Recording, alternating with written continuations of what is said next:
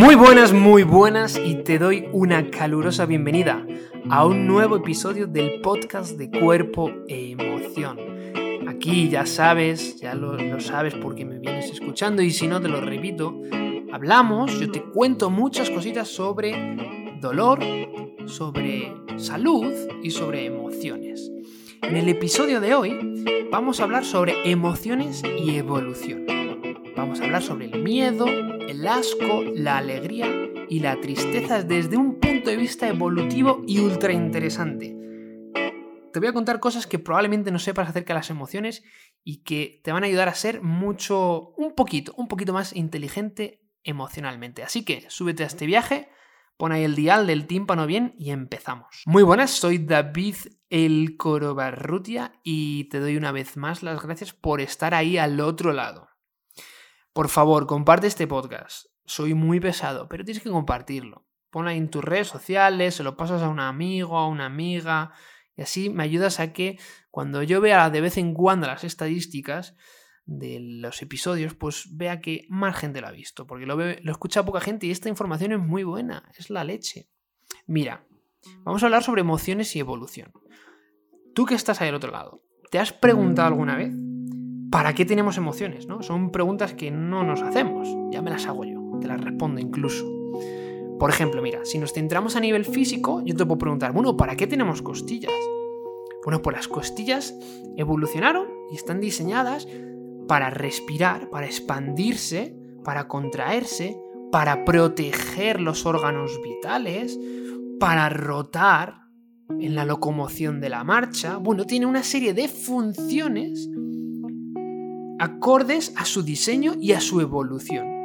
Y es que entender esto es fundamental para una buena vida. ¿Te acuerdas que hablaba hace poco en los episodios anteriores de que los estoicos y los antiguos griegos, ¿no? Decían, bueno, discutían sobre una serie de cosas para cómo tener una buena vida. Bueno, mm, David Rodríguez del Coro Barrutia eh, discute, no, postula que para tener una buena vida es súper importante eh, tener conductas que vayan acorde a nuestro diseño y a nuestra función. Entonces, bueno, esto yo, mira, pongo mucho el ejemplo de las, zapatillas que llevamos hoy en día, desde hace muchos años, son mm, dañinas a largo plazo para el pie. Entonces, esto yo a veces lo comparto en mi Instagram y no tengo mucho, pero eh, yo sigo a podólogos y otra serie de personas. Bueno, las zapatillas que llevamos normalmente son dañinas a largo plazo para el pie. Entonces, eso es una pequeña conducta que, bueno, que, es importante considerarla para tener una buena vida y saludable y libre de dolor. Bueno, que no me voy, que me voy por los cerros de Úbeda, de Úbeda, no de Úbeda. Úbeda está por ahí en el norte, en el sur de España, por si no lo sabes. Mira, te voy a contar cuál es la función evolutiva de las emociones, hasta donde hoy sabemos, ¿eh? Y te voy a pegar una buena chapa, pero bueno, mm, va a ser imposible que desconectes porque vas a, va a estar muy interesante. Mira, ¿tú te acuerdas en el episodio anterior lo que te decía de los griegos y tal? Pues acuérdate que Platón veía las emociones como obstáculos. Y es que esta, esta visión, en cierto grado, caló hondo y aún hoy en día, hasta cierto punto, se mantiene. De hecho, bueno, por eso mucha, es muy común la represión de emociones. Pero se considera que las emociones son necesarias para poder actuar con inteligencia, especialmente en la toma de decisiones. De hecho, la antropología y la neurociencia postulan que una criatura con emociones es más inteligente que otra sin ellas. Mm, un ser humano es más inteligente que una roca, ¿vale? Pero claro, podrías decir, pero bueno, David, piensa que un exceso de emoción sin autocontrol te puede llevar a tomar decisiones que te pueden costar muy caro. Pues sí, imaginemos a un hombre que va caminando ahí, va por la calle, y ve a un grupo de hooligans y le empiezan los hooligans a insultar. ¡Eh, tú, carabobo! ¿Qué miras? Ven aquí, ven aquí, cobarde, te voy a dar lo tuyo. Y este mismo hombre, lleno de rabia, y lleno de su orgullo se dice a sí mismo, ¿yo, bobo? ¿Cobarde yo? Eh, pues espérate, espérate que voy a, ir, voy a ir allí y te vas a enterar. Y no solo es que lo pienses, que lo hace, toma una decisión. Bueno, pues nos imaginemos, nos imaginamos el resultado, ¿no, mi querido oyente? Bueno, te recomiendo que escuches los episodios sobre optimismo y pesimismo porque te cuento un poco más sobre este diálogo interno. Pero bueno, el caso es que no es cuestión de negar que las emociones te pueden llevar a tomar decisiones de las que te puedes arrepentir. Esto sucede, de hecho, sucede continuamente. Si observas la sociedad y a la gente, sucede continuamente. Las emociones no son siempre útiles. Pero esto es lo importante. ¿Vale? Ahora préstame atención, estás ahí, presta atención. Deja de batir el huevo. Baja la velocidad del coche, ¿vale? Baja la velocidad. Mira, la mejor receta es una mezcla entre razón y emoción. No solo razón. Alguien sin emociones tomaría mejores decisiones en algunas ocasiones, pero peores en otras ocasiones en las que se requiere la emoción. Claro, este equilibrio a veces es difícil, pero es que esta posición viene desde una perspectiva evolutiva. Mira, piénsalo así, al igual que las costillas tienen una función en la locomoción, en la respiración, en la protección de los órganos vitales, ¿vale? Son atributos complejos, ¿no? Y normalmente los atributos sirven para algo. Un águila tiene un pico como hacia abajo para poder cazar mejor, para desgarrar a su presa, para desplumarse incluso, darle cierto aerodinamismo en, el vuelo también. Entonces tiene una serie de atributos complejos. Por tanto, nosotros, como seres humanos, desarrollamos las emociones para ayudarnos a sobrevivir y a procrear. A que sobreviva la especie. Ahí te lo dejo. Es que eso es fundamental. La supervivencia y procrear para sobrevivir. Para sobrevivir. Bueno, ¿y cómo? Mira, es muy fácil entender el papel evolutivo de emociones como el miedo y el enfado para la supervivencia son emociones que eran, eran muy útiles en, el en un mundo bueno, por donde había depredadores que estaban buscando alimento todo el rato, ¿sabes? Hace mucho, mucho tiempo. Pues, pues que el miedo ayuda a los animales a reaccionar muy rápidamente ante cualquier signo de amenaza. Por ejemplo, mi perro Kiko, mi querido perro Kiko, cuando yo alguna vez le piso sin querer, él reacciona automáticamente ladrando y poniéndose en alerta, a pesar de que yo le haya pisado sin querer. Porque es que a veces Kiko se pone en medio y es un poco pesado. Pero él no piensa, él reacciona, se prepara en cierto modo incluso para luchar. Es una. esa es un poco la respuesta del enfado en comparación con la del miedo. La del enfado se prepara más para luchar y la del miedo para huir. Pero fíjate qué curioso lo que mm, el americano, un americano llamado Joseph Ledoux, encontró acerca del miedo y acerca del miedo de mi perro Kiko. Bueno, control acerca del miedo, ¿no? En general. Y es que la respuesta del miedo está controlada por dos rutas neurológicas diferentes en el cerebro.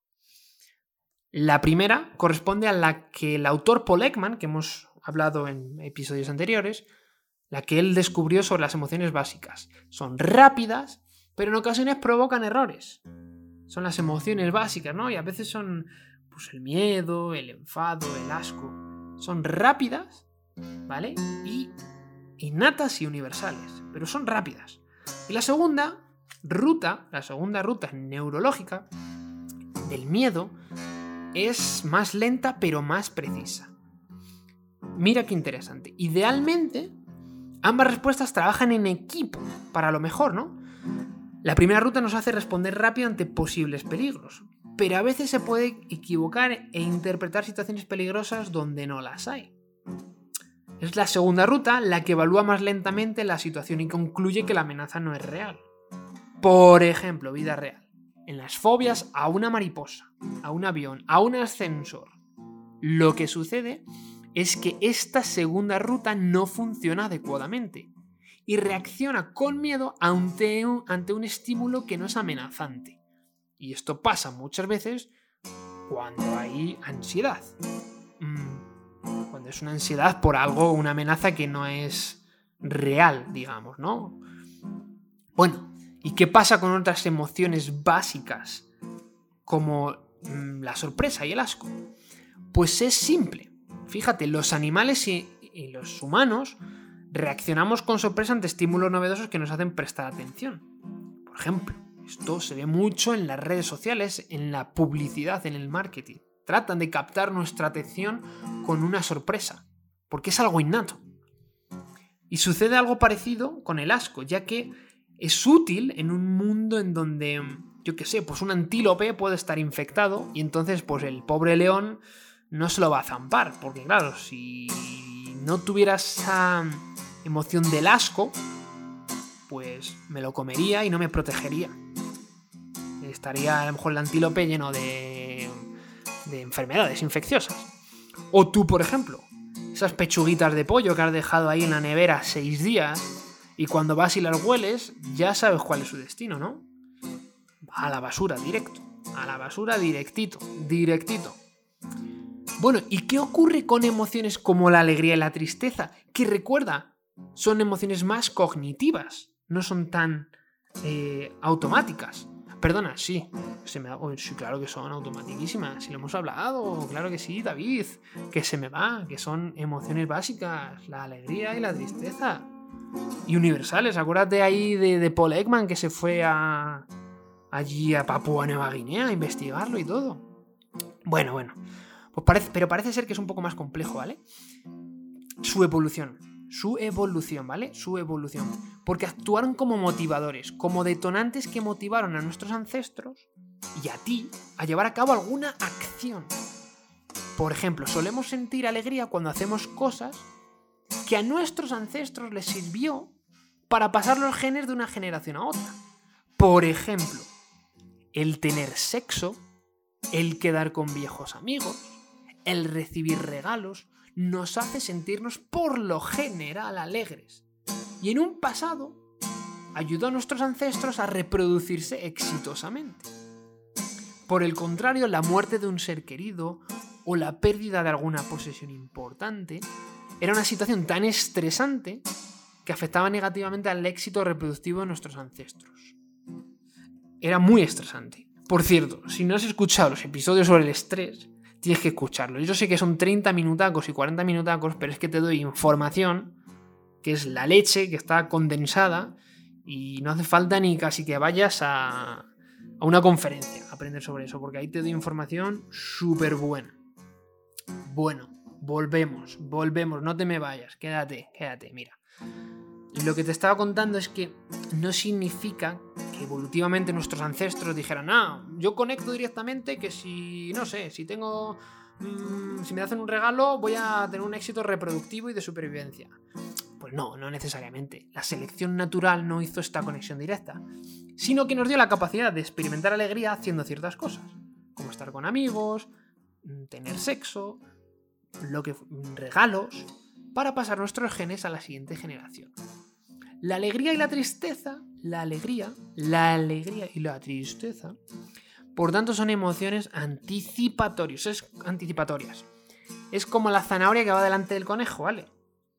Es la alegría de irte de viaje con, yo qué sé, con unos amigos, lo que te ayuda a preparar un viaje y a tener la ilusión. Lo que está por delante, la zanahoria, ¿vale? Y es la tristeza de saber que te mudas de ciudad, la zanahoria está delante, lo que te motiva, por ejemplo, a despedirte de tus amistades. Te lleva a tener una, a emprender una acción. Esto no siempre es así, ¿vale? Pero es, eh, te quiero decir, esto no es que no es lo que sucede siempre. Pero desde un punto de vista evolutivo, esa es la función, en cierto grado, de la alegría y la tristeza. ¿Qué pasa? Te digo que no es tan fácil porque, por ejemplo, durante la infancia aprendemos gradualmente lo que nos alegra y lo que nos descontenta. Y según vamos creciendo, estas memorias manejan nuestras vidas. Mm, bueno, yo hasta aquí personalmente, esto es una opinión personal, considero que hasta cierto punto, porque creo que esto se puede revertir. Y ya lo dice la plasticidad neuronal y la terapia cognitiva conductual y bueno, y, y mi experiencia práctica. Pero bueno, hay causas comunes tanto de alegría como de tristeza y no solo basado en la experiencia personal. Esto es el punto importante. Y esto sucede, como bien sabemos, con el miedo y el asco. Por ejemplo, mira, qué interesante, los niños que ven a sus padres con miedo de bañarse en un río en particular, es muy probable que consideren que ese río es peligroso sin apenas bañarse y probarlo, porque el niño dice, ay, a mi papá le da miedo ese río, ese río es peligroso, yo no me baño, ya está. Así es como, como lo funciona. Y sucede lo mismo con el asco. Si a un niño ve que a sus padres le da asco comer merluza, pues es muy probable que el niño se ahorre la conducta de siquiera probar la merluza. A mi padre no le gusta la merluza y a mi madre no le gustan las zanahorias. Entonces a mí me ponen una merluza guisada con zanahoria y no me la voy a comer, es que ni la pruebo. Bueno, el Homo sapiens como especie social mm, ha desarrollado las emociones para tener dos funciones útiles, ¿vale? Una, ayudan internamente a generar cambios en el organismo para llevar a cabo una acción. Es decir, las emociones por lo general es una llamada, una llamada de acción. Yo me siento triste a lo mejor por yo qué sé, porque echo de menos a alguien. Pues a lo mejor la, eh, la acción que tengo que hacer es llamar a esa persona o ponerme a hablar con alguien o llamar a otro amigo o ponerme a cantar. No quiere decir evitar o evadir la emoción, ¿no? Pero emprender una acción. Por ejemplo, otro caso más sencillo. Me siento amenazado en una calle oscura, acelero el paso. ¿Vale? Esto estaría más relacionado con la emoción del miedo. Lo anterior con la emoción de la tristeza. Y la segunda función de las emociones es que ayudan externamente a los demás a aprender sobre nuestras experiencias, ¿vale? Lo, primero es más interno, lo segundo es más externo. Yo le cuento a alguien cómo logré un objetivo y mi expresión de alegría en mi cara, en mi expresión facial, en mi, en mi lenguaje no verbal, puede ayudar a esa persona a aprender algo de algún modo. No a veces cuando vemos a alguien sufrir, a alguien llorar, pues esto nos puede ayudar porque vemos algo en, lo externo de esa persona, ¿no? Y eso puede ayudarnos de algún modo, no sabemos cómo definirlo, eso es muy individual, pero puede ayudarnos de algún modo. Y esto es todo sobre las emociones y evolución en cuanto al miedo al asco, la alegría y la tristeza. Pero te voy a contar una segunda parte, así te lo digo, porque hay otras cositas súper interesantes sobre el miedo, el asco, la alegría y la tristeza desde el punto de vista evolutivo. Así que, mm, nada, escucha el siguiente episodio. Te doy las gracias por estar aquí hasta el final. Vamos real una vez más. Muchísimas gracias. Y, nada, un, fuerte abrazo de verdad. Espero que hayas disfrutado. Y por favor, comparte, comparte. Cuando termine este episodio, se lo mandas a través del móvil a algún grupo de WhatsApp. ¿Vale? Venga, muchísimas gracias y nos escuchamos en el próximo episodio. Soy David El Corbarrutia recordándote que te muevas, lo hagas sin dolor y que vivas.